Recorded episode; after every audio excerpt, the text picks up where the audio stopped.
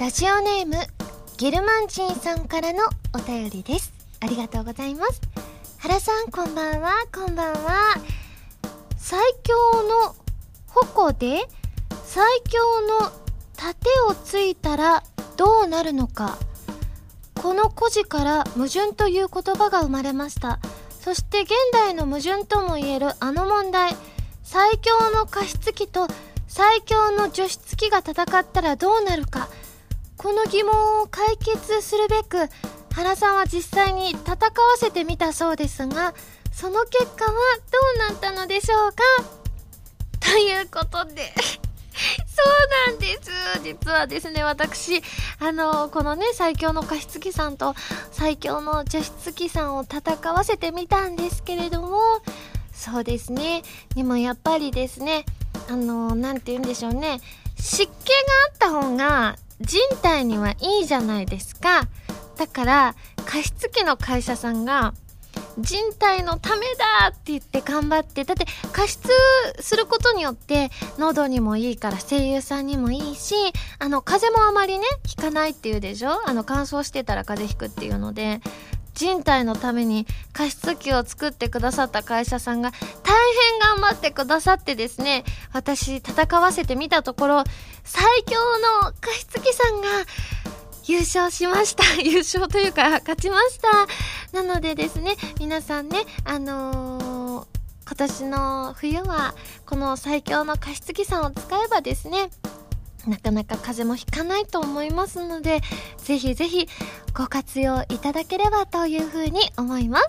というわけで今週は、原由美の最強の加湿器ラジオはい、改めまして、こんばんは、原由美です。原由美のまるまるラジオ、略してはらまる。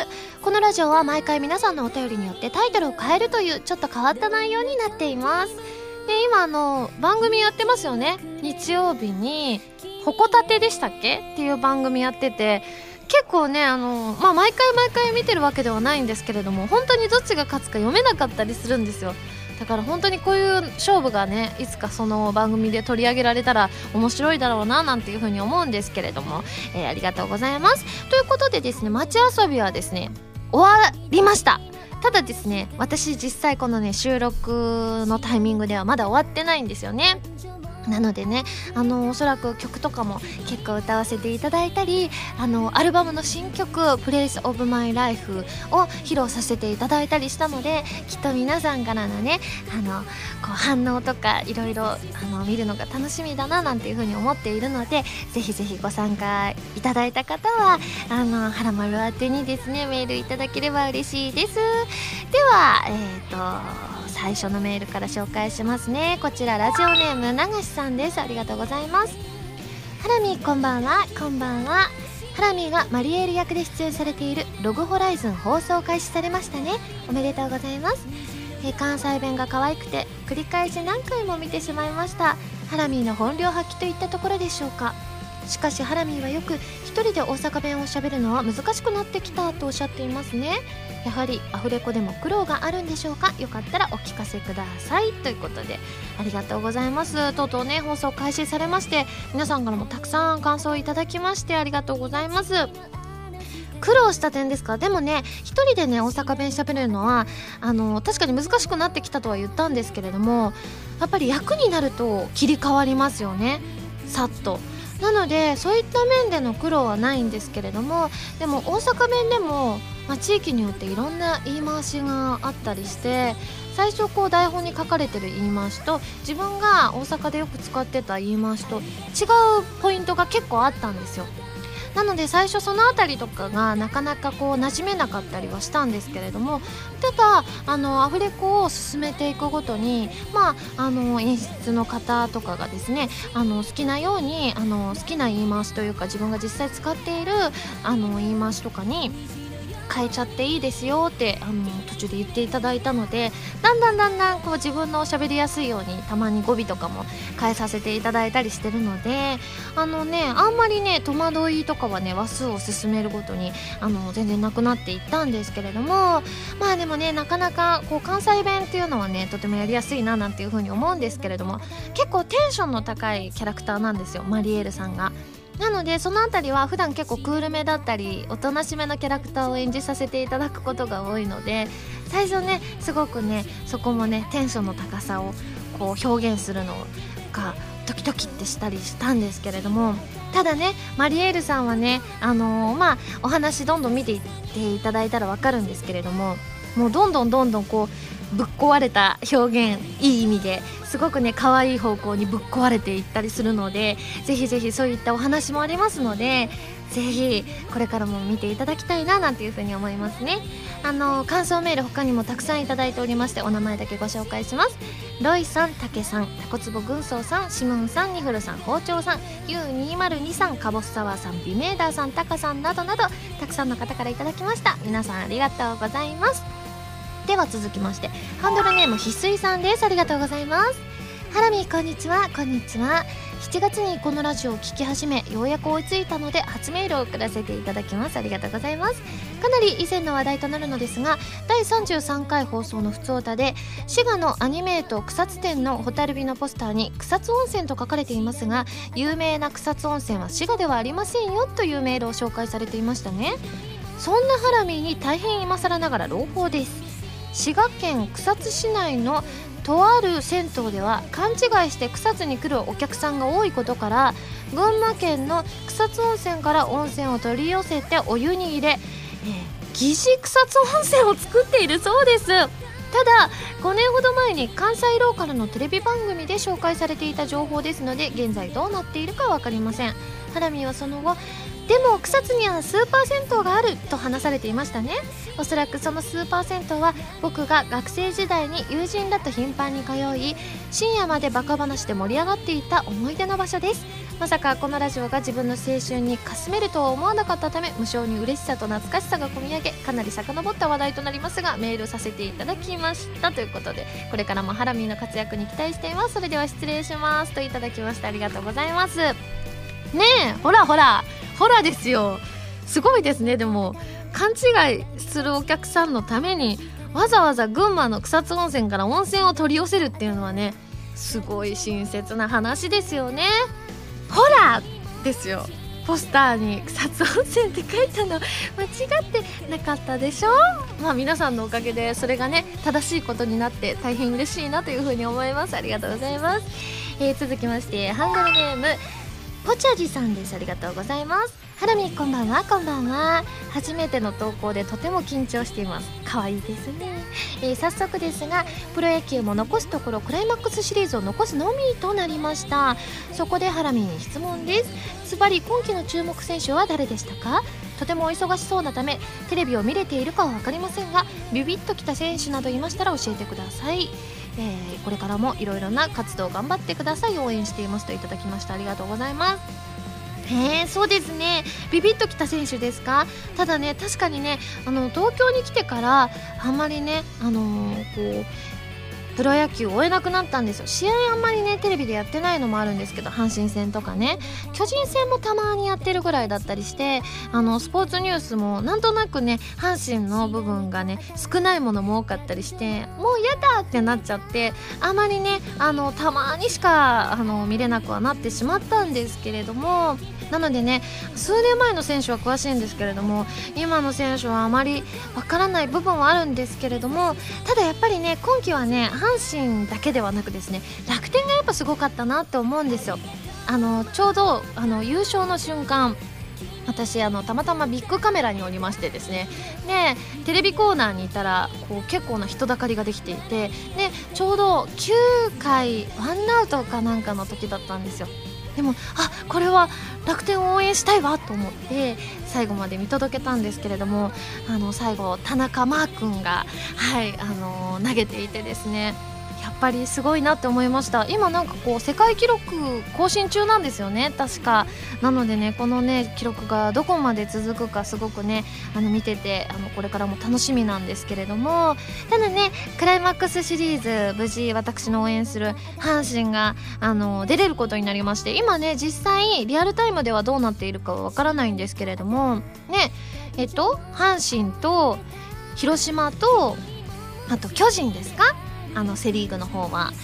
いやーでもね私はね今年はね、まあ、阪神ももちろんなんですけれども広島がねあのこうここまでいい成績のって久々らしいんですよ。で私の周り結構広島ファンがいたりするのででなんとなく阪神ファンとしては結構ねあの広島の選手が阪神に来たりっていう流れが結構多かったりしたのであの広島も結構好きな球団ではあるので陰ながら応援しているんですけれども実際ねどこが優勝するのかすごい楽しみにしていますね。では続きましてラジオネームのらるさんです。ありがとうございます。ハラミこんばんはこんばんは、え先週の第59回まさか自分の考えたギターの名前を選んでいただけるとは思っていなくてとてもびっくりしました。ももちゃんをねノラルさんが書いていただいたんですけれども。えー、そこで考えたのですがもしよろしければハラミーにも私のギターに名前を付けていただけないでしょうか？突然のお願いで申し訳ないのですがよろしくお願いします、えー、参考になるか分かりませんがこのギターはグラスルーツ社さんの GSG47L という機種ですということで写真をね添付してくださっていてですね。まあ深い赤というかちょっとエンジっぽいんですけれどもなあこれはねなどうしようかな。でもせっかくノラルさんがね作ってくださったのがあのピンク色だからももちゃんっていう風につけてくださったのでせっかくねノラルさんの赤色なのでじゃあ赤ちゃんでお願いします、えー、今後とも赤ちゃんと一緒にですねあのこの弾き語りのコーナーも楽しんでいただけたらなという風に思います。皆さんメールありがとうございます。それでは最初のコーナーに行きますよ。でもその前に CM です。どうぞ。原由美のサードシングル「インテンション」が好評発売中です。今回は全3曲入りのシングル。表題曲の「インテンション」は小説「オーバーロード4リザードマンの勇者たち同梱」のドラマ CD 主題歌。カップリング曲には PS3&Xbox360 ソフト「ファントムブレーカーエクストラ」オープニングテーマ「ブルームーン」とさらにもう1曲新規録り下ろし楽曲も収録。DVD 付き版にはインテンションのミュージッククリップも収録しているのでぜひチェックしてくださいね。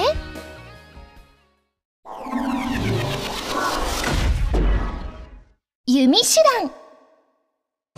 このコーナーは全国各地の名産などを私原由美が実際に食べて皆さんに広めていくコーナーです。今回も名産を頂いて最大で星3つまでで採点させていただきたいと思います。今回メールいただいておりましてこちらハンドルネームつまようじさんです。ありがとうございます。ハラミこんばんはこんばんは。おすすめのお土産なのですが福岡県にある博多通りもんです。博多で作られた西洋和菓子で福岡ではとても有名なお菓子です。お水というよりはお茶に合いそうなお菓子ですがお水にも合うと思いますので食べたことがなければぜひ一度食べてみてください。ではということでその他にもですねキャピタルホースさんデザイアさんからもいただきました。ありがとうございます。これね私も知ってますよ。では今回の名産は福岡県のメーカー博多通りもんでございます。私もこれね美味しいですよね。食べたことありますもちろん。もう今日の星はもうほぼほぼ分かってるんですけれども。ただね確認しないと味をね私が思ってる通りもんと一緒かどうかね。じゃあ早速開けたいと思います。はいでは開けました。ではいただきます。うーん。これは間違いないですよね。美味しい。しいですね。うん。あ味のレポートしないといけませんね。中がしっとりしてるなんかペースト状のあのこうなんて言うんでしょう。カスタードっぽいのが入ってるんですかね。うん。このね甘みがねまあちゃんとしっかりとした甘みがあるんですけれどもなんかちょっとこう胃にもたれるような甘みじゃなくてもう大変美味しい甘みなんですよね。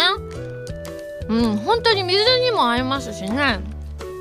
いやこれはもう間違いないですよ。じゃあちょっとお水も飲んどきますね。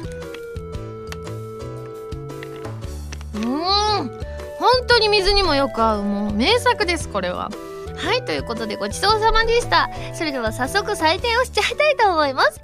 ユミシュランの評価は星。3つです。もちろん。3つ以外もう3つって分かってましたからね。というわけで美味しくいただきましたので今回も感想を生 CM として披露したいと思います。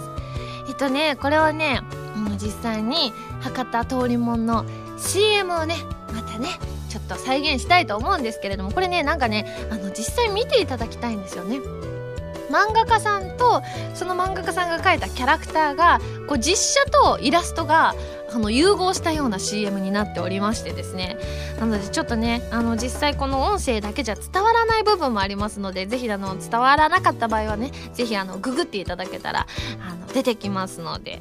では参りたいと思います。CM スタート。奥志田さんにナンバーお願いしたとね。それは顔はこうして水筒とこれを？通りもんたい。傑作まんじゅう馬か博多通りもんはいこんな感じです。実際の CM はねすごくねもうちょっと全然あのクオリティこれより高いですのでぜひぜひ皆さんも見てみてください。このコーナーでは全国の名産情報を募集しています。名産をお送りいただくのではなくどこの何が美味しいかといった情報をメールでお送りくださいね。以上「ユミシュラン」のコーナーでした。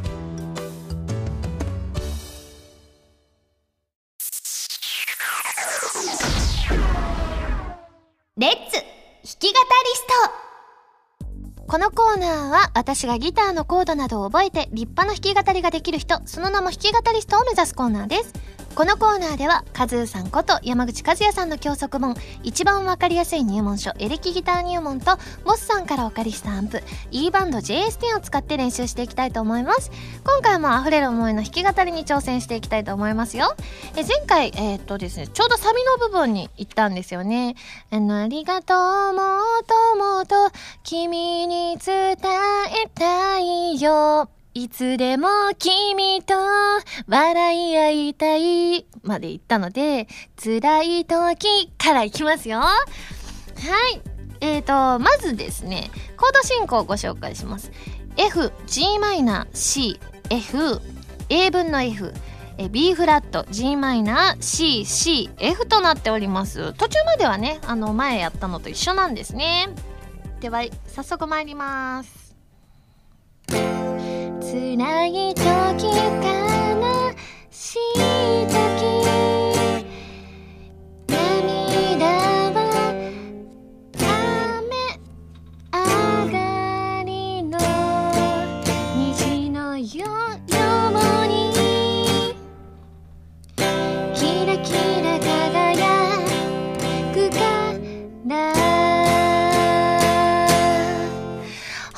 ことでかなりスムーズにいったのではないでしょうか。前回の方がねシーサースポートが入ってきてたので難しかったんですけれども今回はあまり失敗することもなく順調にいきましたね。ん？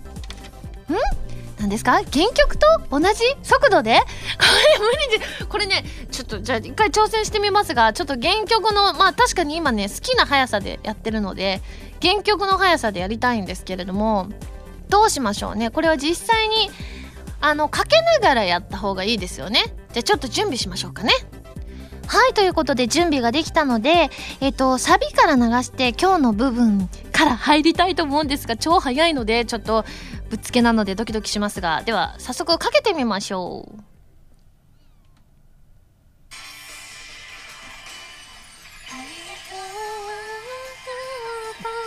早い早いよもう来る。笑い合いたい辛い時悲しい時ああ早いよちょっと今やってみたんですけれども。早くて全然早いですね。びっくりしちゃいました はい、ということでですね、まあね、あのー、まあ、自分が、こう、皆さんの前で披露するときにはですね、あのー、きっとね、あの、この速さっていうのはもうさすがにね、断言できませんが、あのー、こう、いい感じのペースでですね、皆さんに楽しんでいただけたらなというふうに思いますので、えっ、と、まあ、今日とりあえずサビまで終わったんですけれども、ちょっとその後も続いたりしますので、また次回ですね、その続きを弾いていきたいと思います。以上レッツ弾き語りストのコーナーでした。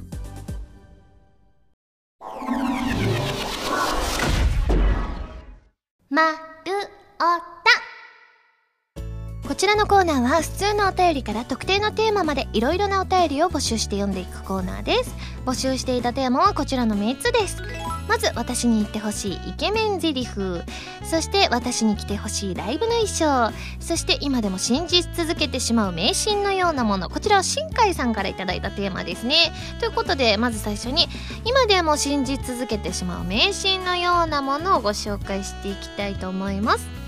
えー、まずこちらハンドルネームあそうぎさんですありがとうございます原さんはじめましてはじめまして番組開始当初よりずっと聞く専門でしたがこの度同僚に「メール出そうよ!」と葉っぱをかけられたので初めてお便りさせていただきますさて今でも信じ続けてしまう迷信のようなものということでしたがパッと浮かんできたのは霊柩車を見たら親指を握って隠さないと親の死に目に会えないというものでしたまた似たようなもので夜中に爪を切ると親の死に目に会えないとこれもまた親の死に目に会えない関連のものでした。これらはどこで誰から聞いたのか定かではないのですがだいぶ小さい頃から自分の中で守っていたのと自分のおじいちゃんおばあちゃんは遠くに住んでいてなかなか会えないことから両親から相当小さい頃から言い聞かされていたのではないかと思います。霊柩車はともかく爪切りの方は単純に夜だとうるさくて迷惑だから言っただけなのではと邪推していますがかっこ笑い。なので爪切りの方は最近気にしてませんが霊柩車を見たら親指を隠すというのは今でも半ば無意識的にやってしまいますね。親としてはやはり子供に最後を見とってほしいものなのでしょうね。自分はかなりの家族大好きっ子なので本当に死に目に会えない事態になったらとても塞ぎ込んでしまうと思います。ということで。でもねこの2つともね結構な方がね書いてらっしゃいましたよ。あの霊柩車の方は南風パワーさんやてゆてゆさんも書いてらっしゃってあと爪切りの方はハットの彦さんと ZNT さんなども書いてらっしゃったんですけれども私ねでもね似たやつは知ってます。この2つ自体は聞いたことないんですけれどもお葬式の前を通りがかる時は親指を隠さないと親指を握って隠さないといけないっていうの。だから霊柩車ではなくてそれがそのままお葬式なんですよね。なのでそれはいまだにお葬式があるとあのの前を通りがかると親指を隠したりはしますよね。爪切りは聞いたことないので私普通にやっちゃってますけれどもどうなんでしょうか？続きましてハンドルネームウエピーさんです。ありがとうございます。ハラミこんばんはこんばんは。今でも信じ続けてしまう迷信のようなものですが僕は小さい時に祖母に教えてもらったお米一粒には100の神様がいるというものです。この言葉を聞いた時はこの小さい米粒のどこに100もの神様が入っているのだろうと思うだけでしたがお米を食べるたびにこの言葉を思い出すことでお米を残さず食べるという習慣がつくようになりました。ハラミーはお米に関する迷信など聞いたことありますか？ありましたらぜひ聞いてみたいですということで私はね聞いていたのは迷信ではなくてですねうちもおばあちゃんが言ってたんですけれどもお米は一粒一粒農家の方が心を込めて作ってるんだから一粒も残しちゃいけませんよっていうのはね聞いてました。迷信でも何でもなくてきっと農家の方が実際作ってらっしゃるのであのそれはまさしくそうなんですけれどもでもなんとなくおばあちゃんに言われたこともあって私はねお米一粒も残さないように食べるようにしてますね。続きましてハンドルネームもつくろさんです。ありがとうございます。ハラミこんばんはこんばんは。今でも信じ続けてしまう迷信のようなものですが自分が昔教えられたのは車のナンバープレートに関する迷信です。これは小さい頃友達から教えられたのですが車のナンバープレートで黒のプレートを見ると願いが叶うと言われ緑のナンバープレートをその日のうち3枚見てしまったらその日一日悪いことが起こると言われなにわのナンバープレートを見たらこれまたその日一日悪いことが起こると教えられました、えー、その話を聞いてから毎日通学の途中や外で遊んでいる最中に黒のナンバープレートを見るたびに心の中で何回も願い事をつぶやいたりして緑やなにわのナンバープレートがちらっと目に入ったら慌てて目を背けて必死に見ないようにしていました。まあ願いが叶ったり悪いことが起こったなんて実際にはなかったんですけどね。さすがに大人になった今では全然信じてないのですがそれでも黒のナンバーを見かけたら少しだけおっと心の中で思ってしまいますし緑やなにわのナンバーを見たらあーと思ってしまいます。ハラミも小さい頃何かナンバープレートでの名シーンは聞いたことありますかっていただきましてですね。私もこれ知ってますよ。若干違うんですけれどもあのね一緒なのは黒のナンバープレート見ると願いが叶うっていうのは一緒で緑のナンバープレートをあの3回見るとあの良くないことが起こるっていうのは聞いたことがあって何話のナンバープレートのくだりは知らないですね。ただその代わり黄色のナンバープレートを見るとあのこの黒のナンバープレートは3回見なきゃいけないんです。3回見たら願いが叶うって言われててその途中で黄色1回でも見てしまうと数え直しっていうのは聞いたことがあって。ちなみにこのなにわのナンバープレート初めて聞いたんですけれども我が家なにわのナンバープレートなので結構見てましたけれども大変楽しい幼少期でした。続きましてハンドルネームゆうけいさんです。ありがとうございます。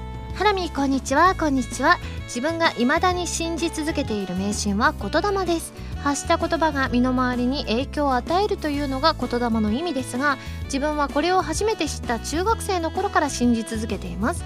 勝負事等でも大丈夫勝てる勝てると自分に葉っぱをかけたり何かの抽選に応募する時も当てるいや当たると確信めいてみたりそうしているとなんだか本当に成功するような気がするんです。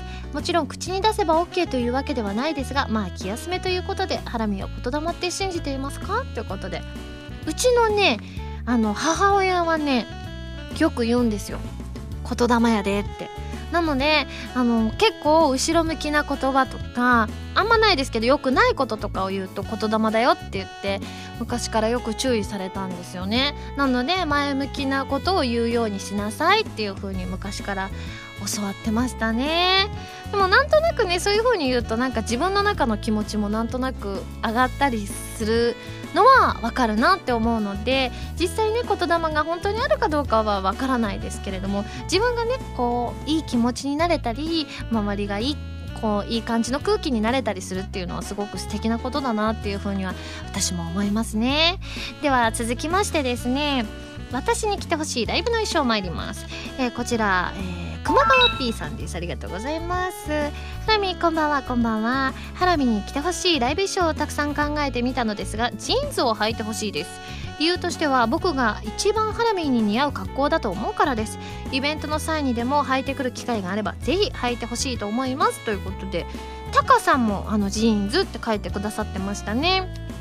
ジーンズ結構こうねあのー、なんでカジュアルなんですけれども皆さんそういうのもいいなって思われるんですね。あのなんかの機会には履いてみたいと思います。続いてハンドルネームキャベツジョンさんです。ありがとうございます。ハラミこんばんは。こんばんは、えー、ハラミに来てほしいライブ衣装ですが着ぐるみとかどうでしょうか？定番の動物系のもありますしオリジナルでラーメン唐揚げ餃子など食べ物の着ぐるみを作ってもいいかもしれないですよ。ということでいただきまして他にはねはらまるくんの着ぐるみはどうでしょう？ということで包丁さんからもいただきました。でもね着ぐるみってね基本的にね顔見えないイメージなんです私ねねえ私あのー、こうハロウィンの時期にハイドさんがハロウィンライブみたいなのをやってて私あの今まであのー、参加あのー、結構数年に1回しか参加してないんですよハロウィンライブは。でそれであのその日その日によって着る仮装が違って私的に当たりの回はハイドさんがあの女装をしてる時は私の当たり回なんですよ。女装が見たい。絶対に女装がいいって思うんですけれども中には着ぐるみの日があったりするみたいでなんか後でレポートとかで解放とかで見た時にえでも着ぐるみだったら顔あまり見えないじゃんってなったりするのででも皆さん結構着ぐるみもいいって書いてらっしゃるってことはね、まあ、中着てる方は大変だと思うんですけれども、まあ、着ぐるみだとねいろんな格好できますからね皆さんも結構そういうのお好きなんですね。続きましてえーと、ペンネームアドレナリンコさんです。ありがとうございます。ハラミこんばんはこんばんは。ハラミに来てほしいライブ衣装を妄想してみました。私の中で一番ビビッときたのがチャイナドレスです。小道具にふわふわなセンスを持ってると雰囲気が出そう。個人的にはスリットは深めでお願いします。えこの衣装に合う楽曲がない？浜田さんにエスニック風の新曲を書いてもらいましょう。いつかチャイナハラミーが見られることをファン一度心よりお待ちしておりますということで他にもねあのチャイナドレスって書いてらっしゃる方が多かったんですよ。私的にはすごい意外だったんですけれどもビメーダーさんやハシピーさん南風パワーさん夏美ピーさんも書いてらっしゃいましたね。チャイナドレスですか。ねえでもスリット深めだとちょっと恥ずかしいってなりますよね。まあでもね機会があればそんなのあるかどうかわからないんですけれども。続きましてハンドルネームともさんです。ありがとうございます。ハラミこんばんはこんばんは。僕がハラミに来てほしいライブ衣装はまずショートパンツです。これは単に生足が見たいからです。すいません。あら。上の衣装は、えー、オリジナルライブ T シャツが良いと思います。ハラミーと観客が同じ服を着れば一体感も高まると思います。T シャツの丈はショートパンツがギリギリ隠れるくらいでお願いします。ということでですねオリジナル T シャツって他にも深爪ゴリラさんも書いてらっしゃいました。ありがとうございます。でもいいですよね。よくねあの先輩方とかの、あのライブ見に行くとやっぱりあのアンコールでライブのオリジナル T シャツを着ててお客さんと一緒でなんか一体感っていうのをすごく感じたりするのでそういうのはすごく素敵ですよね。続きましてハンドルネームゆうきさんです。ありがとうございます。ラミーさんこんばんは。こんばんは。ハラミーさんに着てほしいライブの衣装なのですがガールズロックテイストの衣装というのはどうでしょう？インテンションのミュージックビデオの時よりちょっと軽めな感じで T シャツにスカートなんだけどロックを感じさせるそんな衣装を着て歌っているハラミーさんをぜひライブで見たいですね、えー、例えばですが T シャツをちょっと破いて肩を出したり穴が開いているタイツなども良いかもしれませんね。えー、参考までに絵を描いてみましたのでよかったら参考までにどうぞということでですね。これはちょっとアメリカンアメリカンこれイギリス？イギリスの国旗のマークが描かれた、えー、ちょっと肩出しの T シャツにこれはチェックのスカートですね。これはチェックのミニスカートですかね。はい。でえっ、ー、となんて言うんでしょう。これなんて言うんだったかな、えー、2杯っていうのかな？この長さの。はい。ソックスを履いて、えーと、赤いハイヒールを履いてるんですけれどもこれすごい素敵なんですよ。本当にねなんかデザイナーさんが描いたかのような感じなのでぜひねあのゆうきさんとお友達の方がいらっしゃってなおかつゆうきさんがツイッターやってらっしゃったらですねぜひあのツイッターに上げて皆さんにも見てもらいたいそんな作品ですね。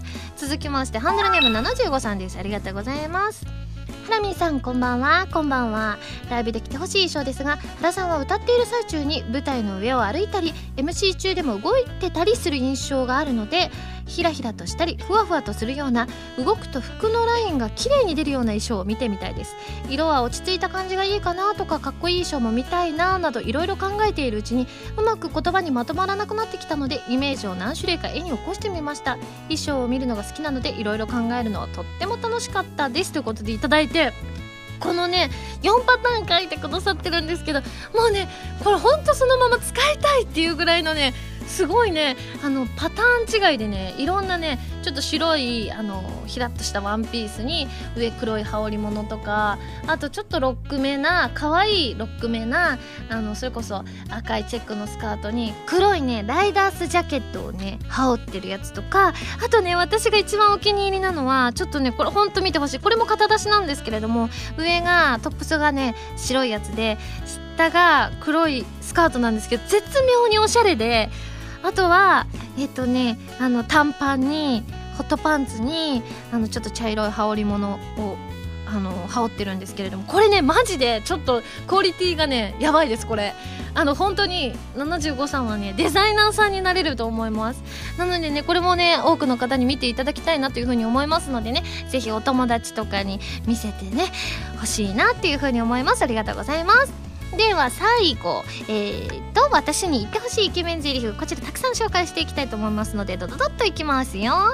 まずハンドルネームひーさんです。ありがとうございます、えー、クールにかっこつけた感じでお願いしますということで参ります。俺讃岐だからさそこらのうどんとは一味違うんだよね。讃岐うどんさんかっこいいんですね。続きまして日曜午後の新くずりさん。ありがとうございます。えーとシチュエーションなど指定はありませんがとにかくイケメンに仕上げていただければと参ります。血は水よりも濃し複数一本に帰らず。これはなんだろうな。ことわざかな？続きましてサニーさんです。ありがとうございます。ちょっとキザな感じでお願いします。いきます。こんな格好してると風邪ひくぞ。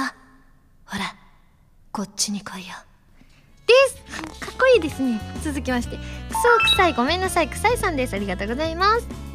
では参ります。僕の心のハンドルを握っているのはお前だよ。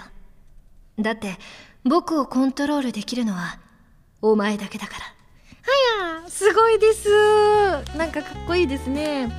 続いて、えー、ラジオネームゆずんさんです。えー、参ります。俺様のビギに良いな。えー、全然これモノマネできない。これ跡部様がつい先日誕生日を迎えられたらしいのでということでこれ手にプリですよね。ちょっと私一生懸命あの真似してみたんですが難しいです。続きましてこちらハンドルネーム D スケさんです。ありがとうございます。できるだけ低くええ声でお願いします。参ります。キリンです。あんないい声出ないよ。続きましてハンドルネームカイトさんです。某アイドルグループのメンバー風にお願いします。参りますちょ待てよ。あ確かにあの流行りましたねこれね。続きましてハンドルネームゆきとさんです。えーと私が原さんに言ってほしいイケメンゼリフとしてということでいただきました。参ります。俺と付き合ってください。ずっと大事にするから。これはですね漫画「君に届け」の中の風早くんというキャラのセリフですが見ていて青春って感じのイケメンのセリフなのでぜひ言ってもらいたいなと思いますということで風早くんといえば私もハマってましたよね。もう爽やかでかっこよくて大好きでした。続きましてハンドルネームかぼすサワーさんです。ありがとうございます。敵の追っ手から大事な人をかばって致命傷を負いながらもなんとか守り抜くことができた時の最後のセリフをお願いします。では参ります。なあこの先俺よりいい男が見つからないからって。人生絶望するなよ。最後のセリフすごいことを言い残しますね。続きまして柊さんです。ありがとうございます。シチュエーションは街中で不良に絡まれた僕を見て参ります。私の男に何してんだ？離れよ！これ女の子だ。かっこいいですね。続きましてヨーニャンさんです。ありがとうございますハラミーから飛び出した名言の中でも僕が特に気に入っているセリフをイケメンが言いそうな感じにアレンジしてみました。とびきりイケメンボイスでお願いします。あ言いましたね。懐かしい。参ります。おいおい。一体餃子に何口かける気だよ。男なら一口。それが餃子に対する礼儀ってもんだろ？言いましたね。これは確か SSG の生放送かなんかの時に餃子を食べた時にあさみさんが何口もかけて食べてらっしゃったので言った記憶があります。では最後ハンドルネームゆきてさんです。これねたくさんの方から頂いておりましてですね。えーと、以前原さんが言われたいセリフとして挙げられていましたがそれを原さんのかっこいい声で言っていただけたらファン一同嬉しいなと思ったからですということで他にもゲルマン人さん深爪ゴリラさん南風パワーさんなど他多数の方からいただきました。では参ります。俺から離れるの禁止。でしょこれはねやっぱり何度聞いてもいいですね。あのまあ言われたいことなのでね私が言うのはどうだろうっていう部分はあったりはするのですが皆さんありがとうございます。来週もねいっぱいご紹介していけたらなというふうに思います。では募集するテーマを一新したいと思います。まずはちら思わず言いたくなる最近の出来事。これいいこと悪いこと何でもありです。続きまして自分なりの節約術。まあね皆さんの出費がかさむ時期もありあったりしますので皆さんで情報交換をしたいなというふうに思います。そして最後こちらゆずんさんから頂きました。小学校の頃流行った遊びでございます。この3つでよろしくお願いします。他にもですね、えっ、ー、と、丸太のテーマ、こういうのをテーマにしてほしいなっていうのも募集させていただいてますので、よろしくお願いします。丸太ではテーマのお便りからそれ以外のものまで、いろいろなお便りを募集していますよ。どしどしご応募ください。以上、丸太でした。今井あさみの4枚目のアルバム「この雲の果て」が2013年11月27日に発売されますシングル未発表曲2曲アルバム用新曲3曲を含む全13曲を収録。ブルーレイ付き数量限定版 DVD 付き版には「この雲の果て」ミュージックビデオも収録されています。皆さんぜひ聴いてみてくださいね。奥志田さんにナンバーお願いしたとね。それは顔はこうして水筒と俺を通りもんたい。傑作まんじゅう。馬川博多通りもん。ピックアップファミ通ニュース。このコーナーは「はらまる」を配信しているファミツー .com に掲載されたニュースを私原由美がお届けするコーナーです。今回ピックアップするニュースはこちらです。セイントセイヤブレイブソルジャーズモンスターエンジンによる神々のプレイ動画第2弾公開。セイントセイヤブレイブソルジャーズの公式サイトにて芸人モンスターエンジンを起用したプレイ動画第2弾を本日より配信開始。ということでございましてですね今見てるんですけれども実際ねあのこう4分ぐらいの動画なんですけれども超面白いんですよね。これあのこのネタもねもともとやってたネタなんですよね。いやすごい。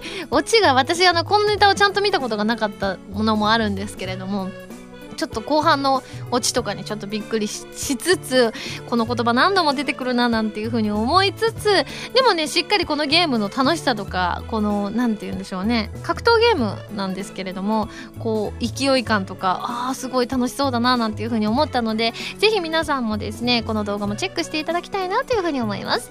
以上ピックアップファミ通ニュースのコーナーでした。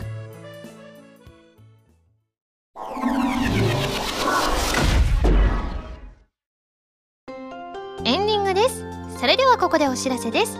私のファーストアルバムの発売が決定しました。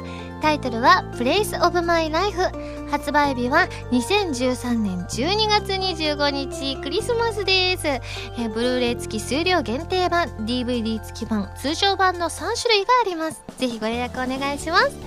えっ、とですねあの順調に制作が進行しております。あのー、こう新曲もね、いろんなパターンの曲がありますので、ぜひ楽しみにしていただけたらなというふうに思います。番組では皆さんからのメールを募集しています。普通歌はもちろん各コーナーのお便りもお待ちしています。メールを送るときは題名に各コーナータイトルを、本文にハンドルネームとお名前を書いて送ってくださいね。メールの宛先ははらまるのホームページをご覧ください。え次回の配信は2013年10月26日土曜日になります。10月もねもう終わりますね。早いです。それではまた来週土曜日にはらまる気分でお会いしましょう。お相手は原由美でした。バイバーイ。